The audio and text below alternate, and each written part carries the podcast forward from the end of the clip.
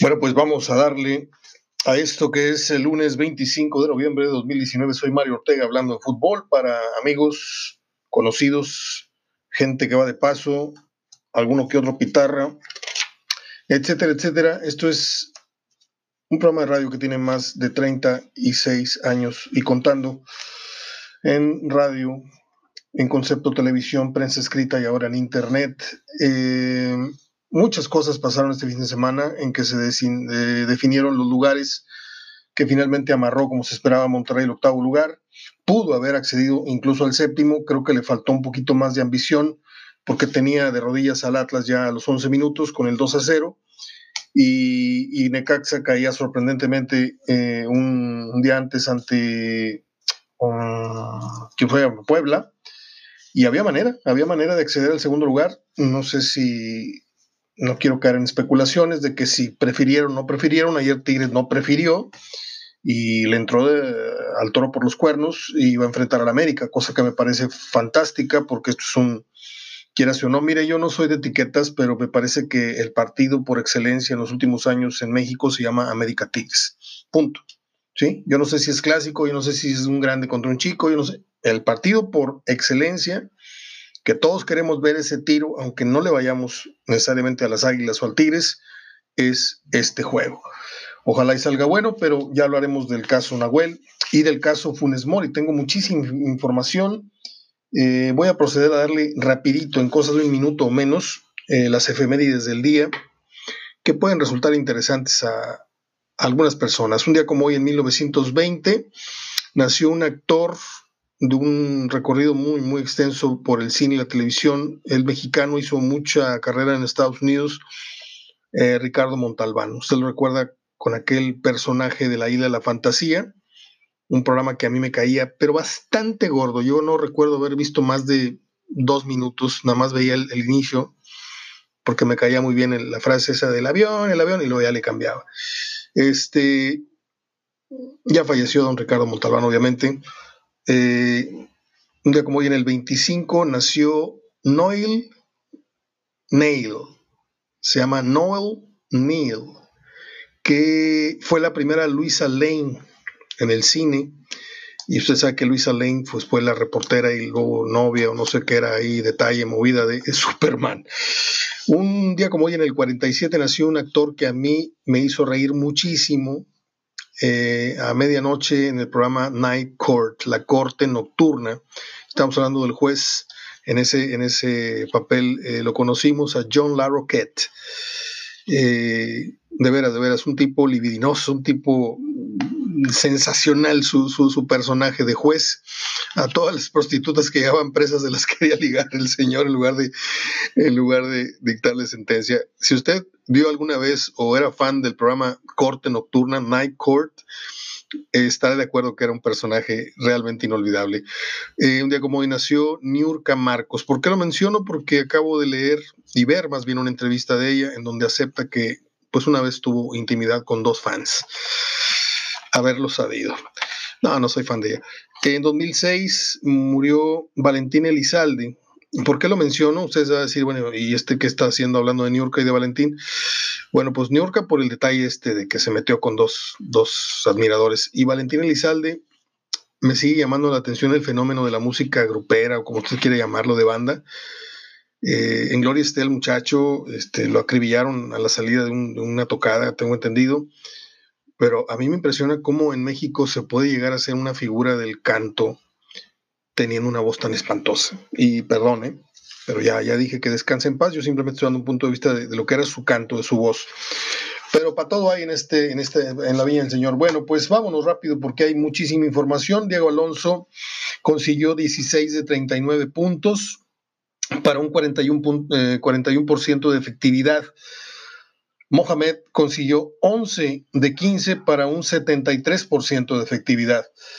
Eh, Funes Mori llegó a su gol 97, se pone a 24 de Suazu, que hizo 121.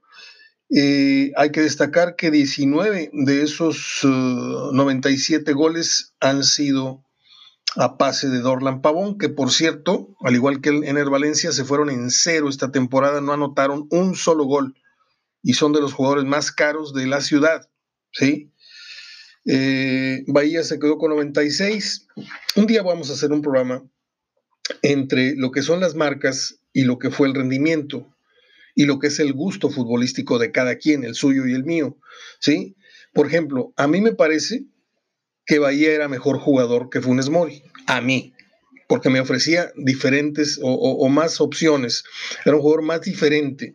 Funes Mori es, un jugador interesante, de, mucho juego físico, de esto, del otro, pero luego le entramos a ese tema, porque está bien interesante el, ir desmenuzando eh, lo que tiene que ver con, con una época y otra. Sí, Hoy Funes Mori, la historia y los números dicen que es mejor que Bahía.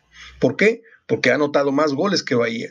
¿Sí? Pero ese factor habría que ver si hoy Funes Mori tiene mejores compañeros que Bahía, que llegó cuando Monterrey tenía una mano adelante y otra atrás. O sea, hay que, que comparar caso Boy con, con Guiñac. Boy era medio, que ponía y metía goles y el otro nada más los mete, ¿no?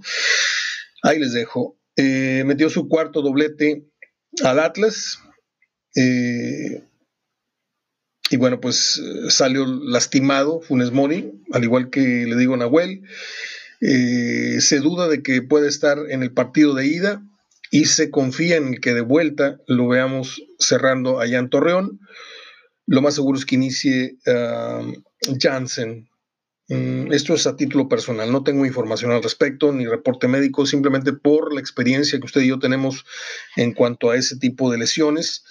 Eh, no tengo el reporte, le digo qué tan grave o qué tan leve sea, pero cuando esto ocurre, por sí o por no, le dan descanso y cuando es liguilla, con más razón, y lo guardan para el partido macho, que es el, bueno, el de regreso.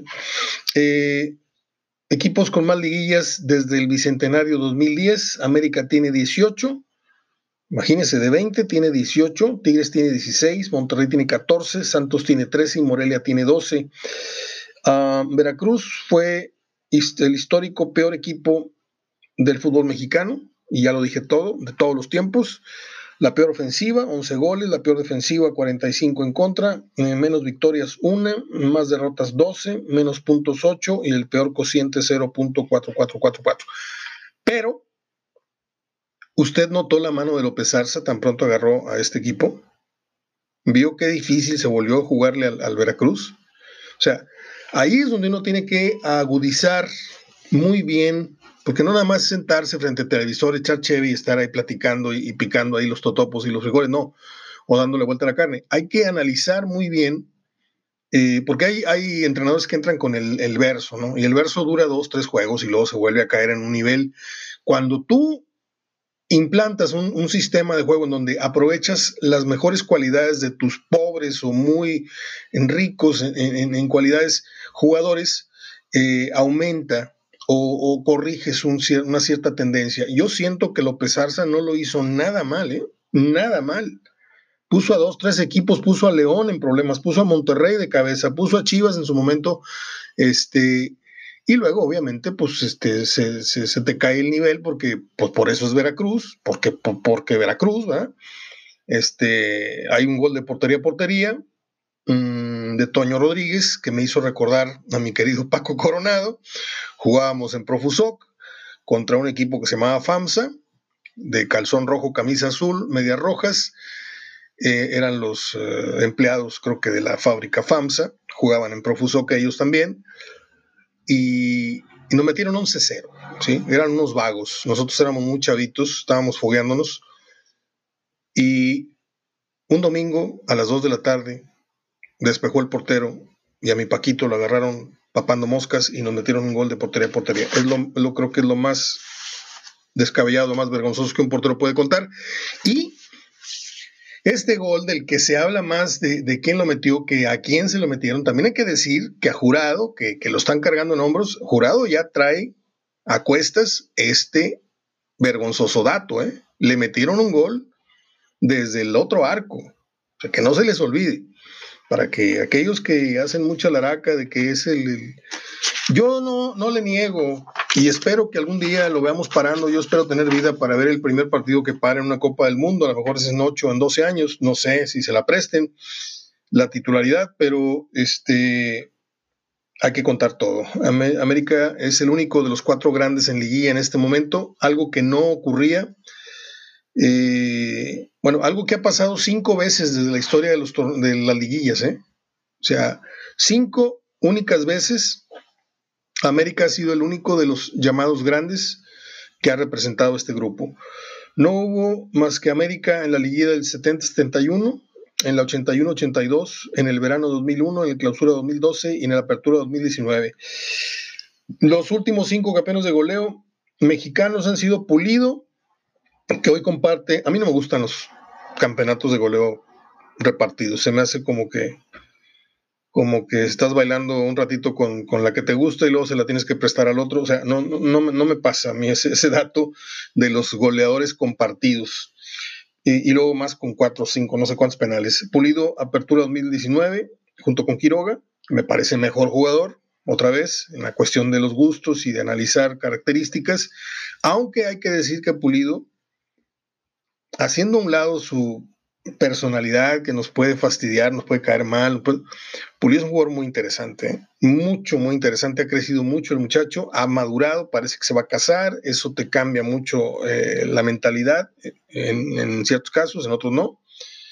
Y, bueno, para aquellos que les den el fuchi alguna vez que, sonó para venir a Monterrey, ahora qué opinan, yo pregunto. O sea, los dos goles que mete Pulido el fin de semana son manufactura de él no son producto de una jugada de que dices tú, hoy se la pusieron en bandeja, nada más la anotó, no, en una hace como que hace finta y pum, de la nada saca el disparo y en otra saca una media vuelta y son detalles que hablan de un delantero inteligente, letal este, y muy vivo de, mente y reflejos. Ángel Reina, yo no sé por qué quedó campeón alguna vez este muchacho si no le sube a Gualtinaco, metió no sé cuántos goles, en el clausura 2011 fue campeón Hércules Gómez, otro higadito este, que habla pestes del fútbol mexicano en la televisión. Fue campeón en el 2010, Chicharito en el Bicentenario 2010 y Omar Bravo en 2007, clausura. ¿Se fijó usted que de los últimos cinco campeones de goleo mexicanos, tres han sido Chivas? Ah, ¿verdad? O tres lo lograron siendo Chivas. Bueno, Santos Monterrey cinco veces se han enfrentado en liguilla, dos series para cada uno, esta será la quinta. Se han visto las caras en clausura 2008, en apertura 2010, clausura 2012, apertura 2018 y ahora en 2019. La moneda está en el aire, hay quien dice que y hay quien dice que no, que si se le gana a Santos ahí sí agárrense hasta la final, hay quien ve una final regia otra vez. Eh, el factor Nahuel. Bueno, vamos a entrarle al tema Nahuel, que se me acaba el tiempo. No, hombre, vamos 12 minutos apenas. Estoy hablando muy rápido porque quería decir muchas cosas y darles todos estos datos que, eh, pues algunos los recabé yo y otros son de mi querido amigo Gerardo Gutiérrez Villanueva, el mejor estadístico de México. A propósito, antes que se me olvide, un gran abrazo a Abraham Salinas. Por ahí se me pasó publicar una felicitación ayer en su muro. Fue su cumpleaños, un muchacho que nos, nos escucha desde Houston y le aviso a él y a todos que el jueves voy a estar, finalmente voy a estar en el programa eh, Fútbol Consentido con Gerardo Jasso. Me hizo favor de invitarme y ahí vamos a estar a las 10 de la mañana. Usted lo puede sintonizar en el 6, ah, creo que 660 de AM o en Facebook. Vaya a la página de ABC Noticias y en vivo inicia la transmisión a las 10, 10 con 3 minutos aproximadamente, el Facebook Live. No sé qué voy a hablar, no sé si me van a entrevistar o vamos a hablar de fútbol eh, en lo que tiene que ver Lilla seguramente, pero yo voy preparado con algunos recuerdos, algunas imágenes de Mario y yo haciendo radio cuando él me acompañaba en la cabina de Radio Asir, eh, antes de que tronara muy feo esta, esta amistad tan añeja que teníamos, pero bueno, él, tiene su, él tenía su carácter, yo tenía, tengo el mío, por supuesto. Este, y hasta ahí la voy a dejar. No voy a dar más, más datos de, de, cómo fue que se rompió esta situación, pero éramos muy, muy, muy unidos y las familias más. Don Mario Castillejos Valle y su señora esposa tomaron unos whiskies y convivieron aquí unas horas antes del año nuevo y los fueron a otra fiesta, no sé qué, pero de ese pelo era, era la, unión. Y también con Gómez Junco hay una historia muy, muy añeja que les voy a contar. Yo pasé vacaciones siendo niño, siendo niño Gómez Junco, mis papás, sus papás, nos fuimos de vacaciones a un balneario que está por San Luis Potosí. Y una vez mi papá me dijo, ya estando llorando, dijo, mira, ¿quién crees que es este que está aquí? Este es Roberto Gómez Junco, y este es su papá, y este soy yo, y este eres tú. Estábamos todos en una piscina. Este dato que no, no tiene Roberto Gómez Junco, un día lo voy.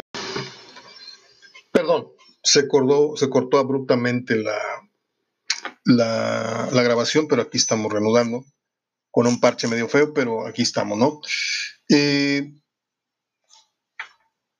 sigo con más eh, información, déjeme bajarle el volumen porque se está diciendo. Ok, ya estamos listos de nuevo. Mis lentes, es que cuando hay una falla técnica me saca totalmente de, concentración. Mm, más datos.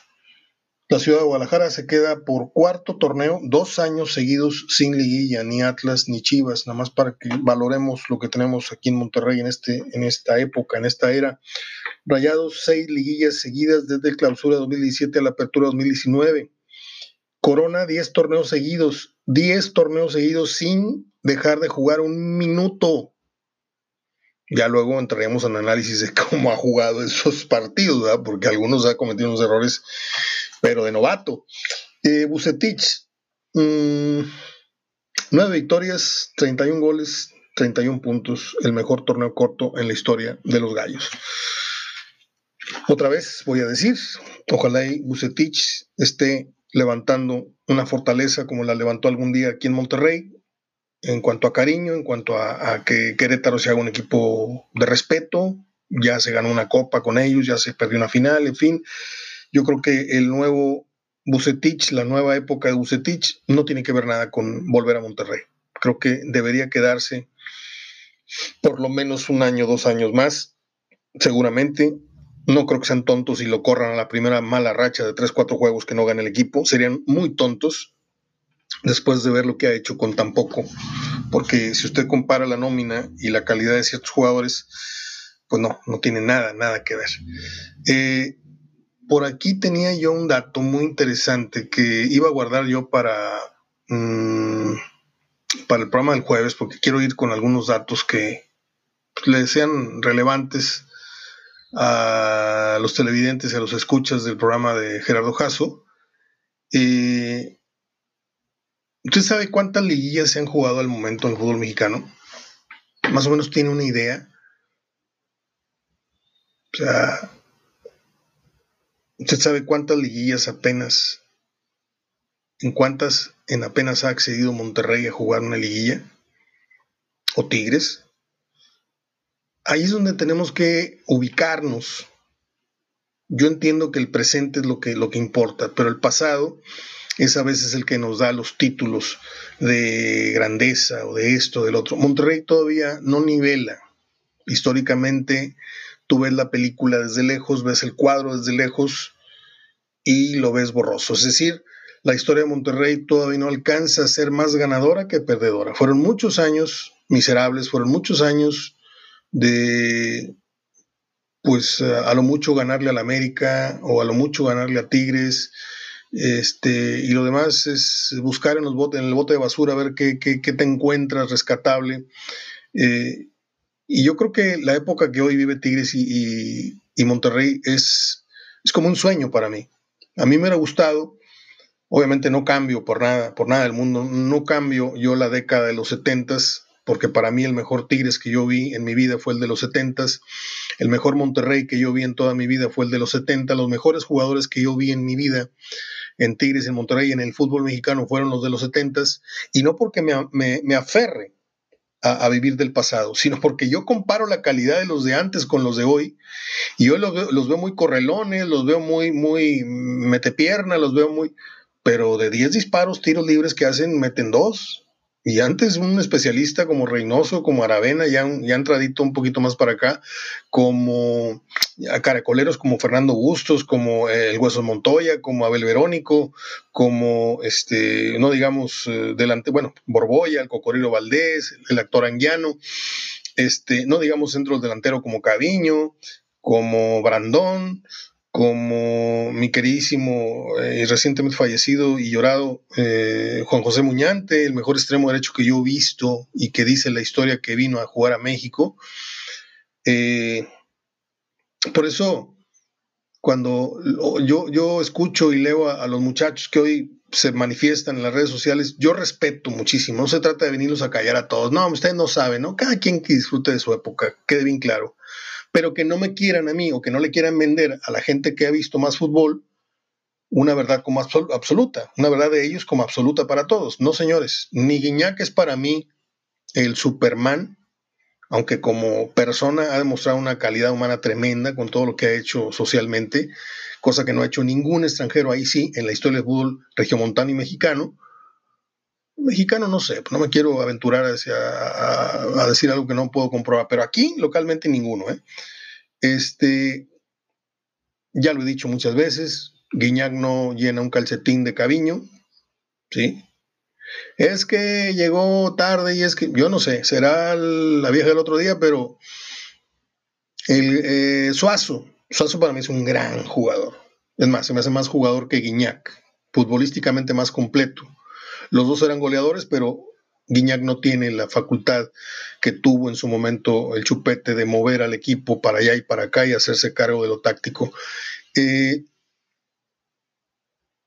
hablaba yo de Suazo, y, bueno, la gente se deslumbra, ¿no?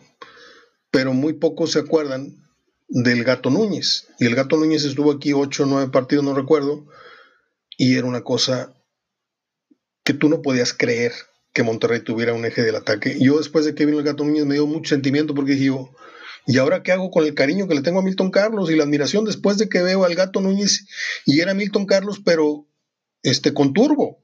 Tipo igual de pesado, igual de fuerte, pero con una velocidad, un resorte, un disparo de casi media, un día metió un gol casi de media cancha de tiro libre, una cosa impresionante que no le pide nada al cañón de Gualdini. En fin, creo que ya empecé a navegar en los recuerdos y en la nostalgia. Ricardo Ferretti es el técnico con más liguillas disputadas de los ocho entrenadores clasificados. Ferretti tiene 39, el Piojo tiene 20, Bucetich tiene 17, Mohamed tiene 8, Memo Vázquez tiene 8, el Cepillo Ambriz tiene 5 y los novatos aquí son Guillermo Almada y Pablo Huede de Santos y de uh, Morelia respectivamente. Mm, América tiene más de 60, no, América tiene 56 liguillas disputadas desde su creación América tiene 56, Monterrey tiene 35, Morelia tiene 33, Tigres tiene 33, Santos tiene 31 liguillas, Necaxa tiene 32, León 17 y Querétaro 4. Hoy tengo que meterme por lo menos unas dos horas a ver torneo por torneo, ¿sí? A ver la posición en la que Monterrey quedó, a ver en cuántas calificó, en cuántas no, sacar el promedio y decirles, Monterrey calificó tantas veces de tantos torneos que ha, que ha jugado. Y en tantos torneos quedó fuera de los primeros ocho y en otros tantos quedó fuera o más allá, más abajo del décimo lugar. Ese análisis tengo años queriéndolo hacer, algunas veces lo he abandonado porque es medio tedioso navegar tanto en números. La verdad, cuando no eres un estadístico se complica.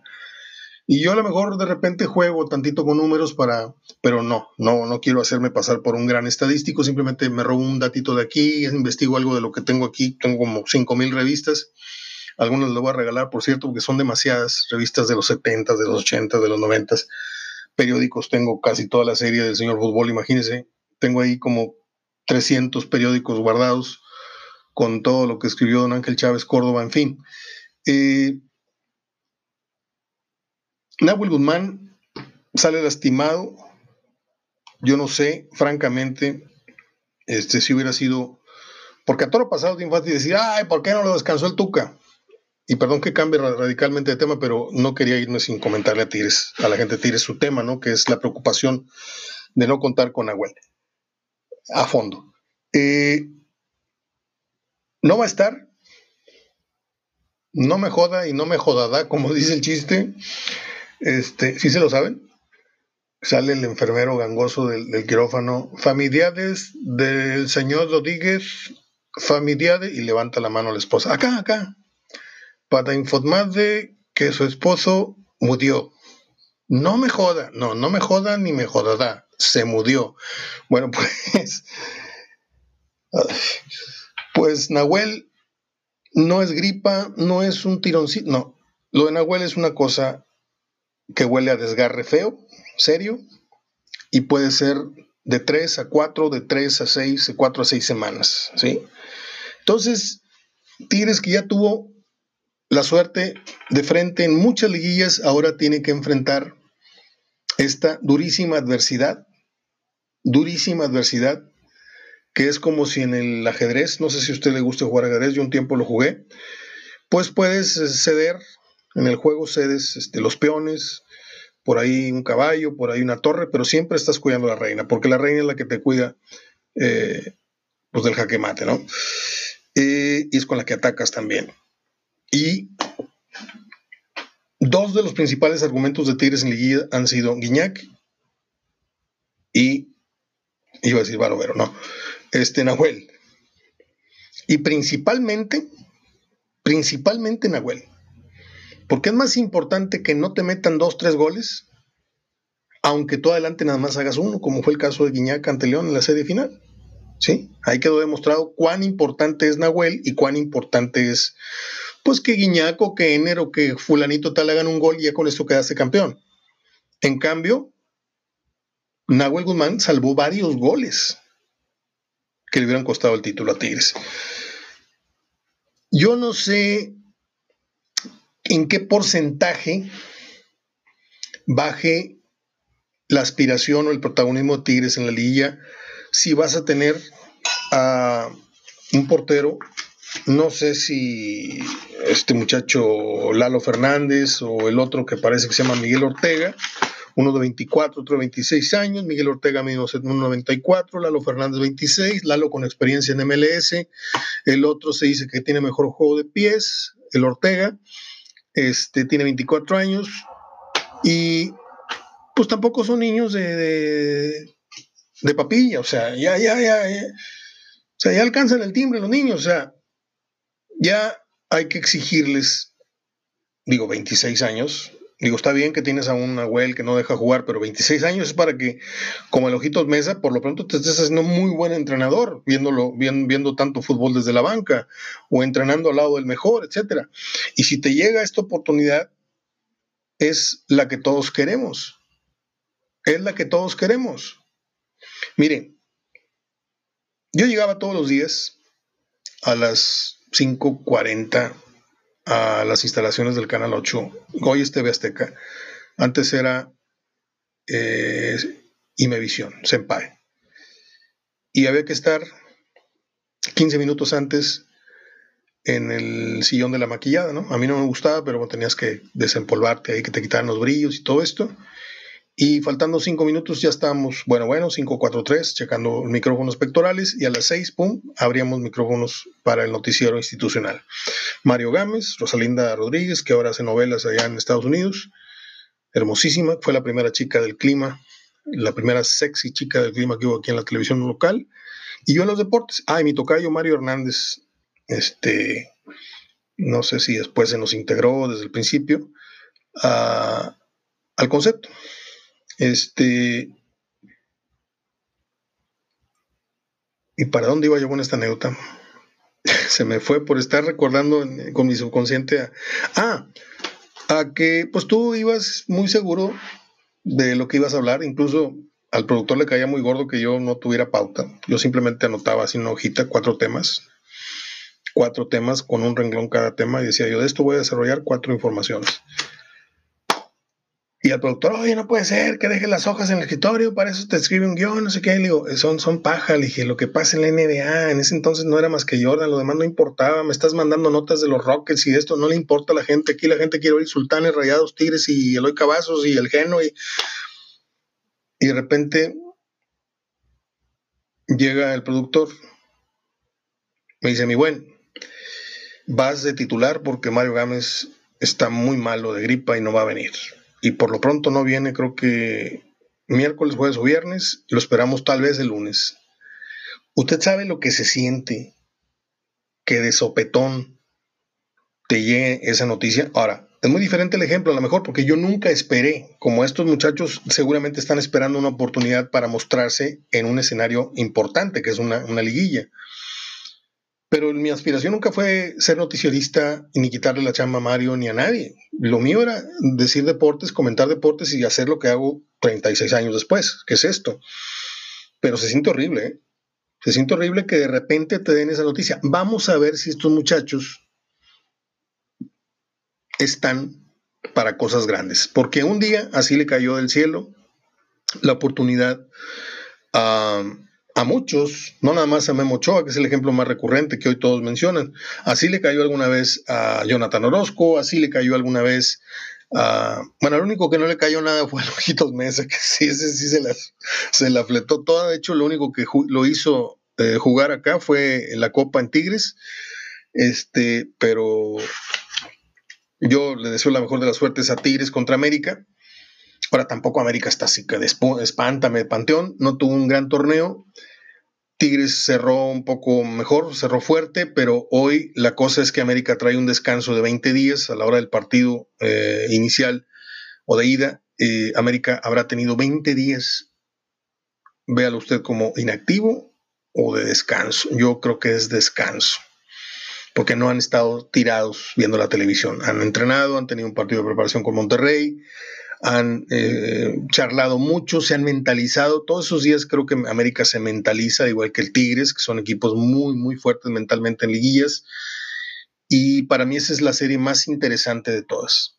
No dije la más atractiva, dije la más interesante.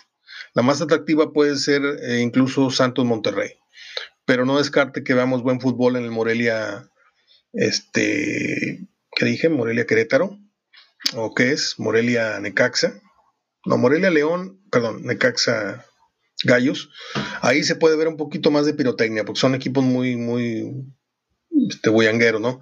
Acá vamos a ver un, duelo mucho, muy interesante eh, en ambos frentes, para ya de una vez meternos al mismo paquete, que es el de Santos Monterrey y América Tigres, que por muchos son, para mí, finales adelantadas las dos.